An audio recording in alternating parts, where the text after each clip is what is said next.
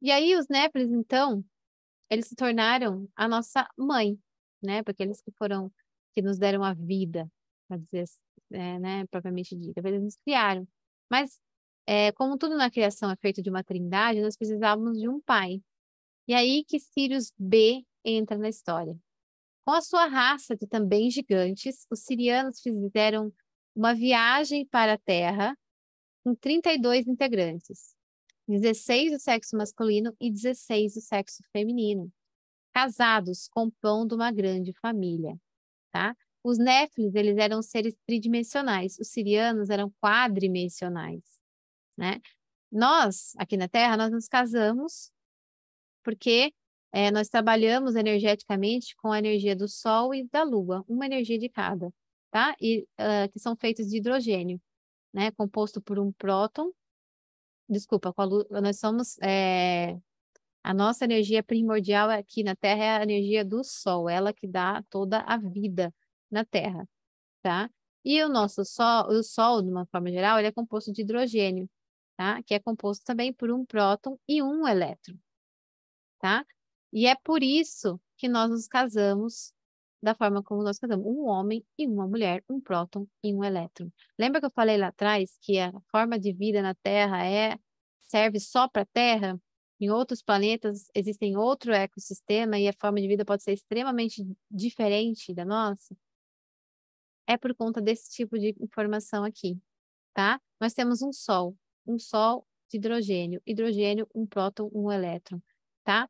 E aí, isso reflete na nossa vida, que o Sol é o que pulsa a vida no sistema, e então nós casamos nesse, nesse sistema com um homem e uma mulher, tá? Agora, se você visitar um velho Sol, como o Sirius B, que tem dois sóis, ou seja, dois prótons e dois elétrons, teremos casais com dois homens e duas mulheres. Então, a forma de casais lá é diferente. E assim é em Sirius B, uma anã branca, altamente evoluída, com um sistema de 32 germânio, tá? Então, o sistema dela a 32.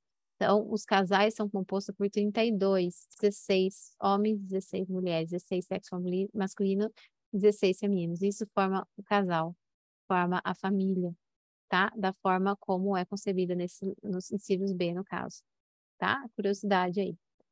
Eles entraram dentro dos salões de mente, tá? Que é onde é, eles estavam fazendo, de uma forma subterrânea na Terra, onde eles estavam fazendo esse processo de, de alquimia aí para gerar essa nova vida, tá? Essa nova raça. Os Néfilis estavam fazendo lá. E aí os, os sirianos foram lá, e, justamente dentro das pirâmides dos Néfilis, que eles fizeram lá dentro, e na chama deles. Então, eles fizeram uma chama, né? Todo um processo alquímico para isso acontecer. E com a força do pensamento, porque diferente dos Néfilis, que não eram tão evoluídos assim, é, embora é, eram mais evoluídos e são mais evoluídos que nós até hoje, é, desde a época, os sirianos eram muito mais, tá? Então, eles não precisavam de essas coisas tão físicas enquanto os Néfilis precisavam. Então, apenas com a força do pensamento, eles criaram 32 lajes de quartzo rosa, né, no Salão de Amente, com cerca de 76 centímetros de altura, 90 centímetros ou 1,20m de largura e aproximadamente 5,4 a 6 metros de comprimento, tá? Dentro do salão de mente. Ao redor dessa chama do processo que eles estavam fazendo. E aí eles se deitaram sobre aquelas lajes, alternando-se entre masculino e feminino, tá? Porque eles não são seres como a gente, tá? Eles, eles possuem apenas essa entonação mais masculina ou feminina, tá? É, a cabeça voltada para o centro, ao redor da chama, e assim eles conceberam, ou melhor, eles se fundiram com a chama, ou essa chama também você pode chamar de ovo, né, onde estava sendo acontecendo o processo de alquimia dos Nephilim, que haviam colocado ovos, né, desovos, né, para a gente compreender um pouquinho de como seria, né ovos humanos criados em laboratório, vamos dizer assim, dentro de um útero de sete mulheres Néflins, tá? das quais o primeiro ser humano acabou nascendo no sudoeste da África. Essa concepção a nível planetário de uma nova raça demorou cerca de dois mil anos, segundo Toff conta. Quem é Toff? A gente já falou de Toff, tá? Ele é uma consciência crística, né? Nós vamos falar mais sobre ele ao longo de hoje também. É canalizada aí por Dunvalo para fazer o livro O Segredo da Flor da Vida, né? Que é a base de todo esse conteúdo que nós estamos falando agora, junto com o 12 Planeta também, um outro livro, né? Do Sticking. Uh, o Sticking, ele traz todo o conhecimento do livro baseado em todos os registros sumérios e babilônicos, tá?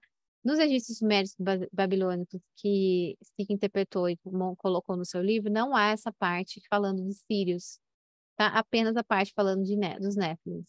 Tudo está registrado lá.